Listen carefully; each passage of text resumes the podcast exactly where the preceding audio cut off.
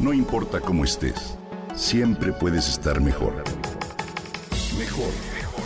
Con Reavivadas.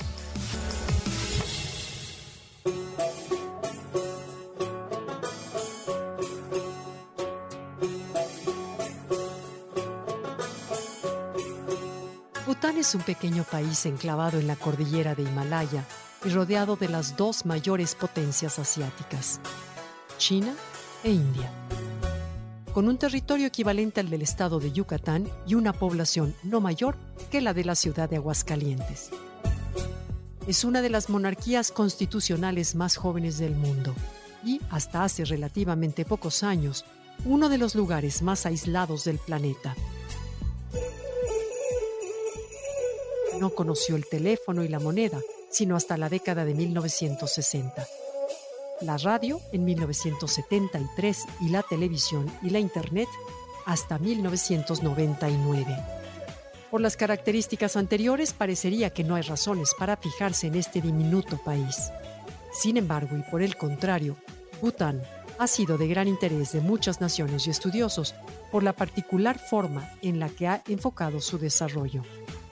A diferencia de la mayoría de los países, y en particular de aquellos que se consideran más avanzados, que miden su progreso a partir del crecimiento económico y la acumulación de dinero, Bután ha decidido centrar sus objetivos en la felicidad de sus habitantes.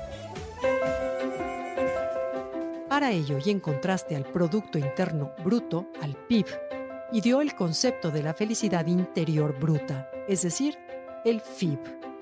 El FIB busca un acercamiento al desarrollo no solo a partir de satisfacer las necesidades materiales, sino también los beneficios inmateriales como la estabilidad emocional y psíquica, el afianzar la identidad y el ejercicio de la libertad.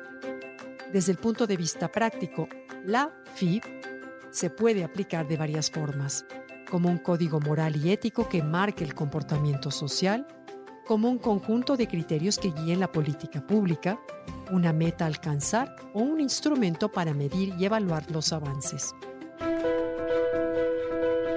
Sus cuatro pilares son promover el desarrollo sostenible e igualitario, preservar y promover los valores culturales, conservar el medio ambiente y establecer un buen gobierno. El planteamiento de este parámetro deriva en buena parte de la historia y las tradiciones de Bután ya que se fundamenta en la práctica y los principios budistas arraigados en el país desde hace siglos. De acuerdo con sus textos antiguos como el Tsayin Chenmo o Segundo Código Legal, la felicidad siempre ha sido una idea enraizada en la mente de los habitantes y gobernantes de Bután. Por ello, la FIB, la felicidad interior bruta, no parte de una idea nueva, sino de una referencia histórica que se ha traducido en un concepto con carácter oficial que se adapta a las circunstancias actuales y a cómo funcionan las instituciones de gobierno. Su concepción se ha adjudicado a Jigme Singh Wangchung, célebre monarca y expresidente butanés, quien reconoció desde la década de los 70 que era prioritario mejorar las condiciones de vida de su país sin poner en peligro los factores que hacen posible la felicidad de sus habitantes. Este pequeño país nunca ha pretendido aleccionar a nadie ni ser el ejemplo a seguir para otras naciones. Simplemente quieren hacer lo que cree mejor para sí mismo bajo las condiciones que enfrenta. Sin embargo, y desde mi punto de vista, hay grandes mensajes que recuperar de su experiencia.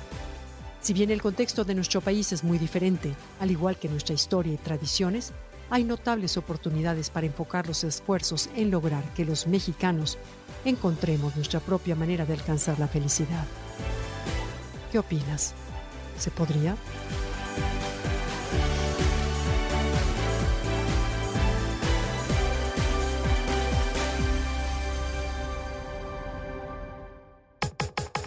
Comenta y comparte a través de Twitter. No importa cómo estés, siempre puedes estar mejor. Mejor, mejor, mejor. Con Gaby Vargas.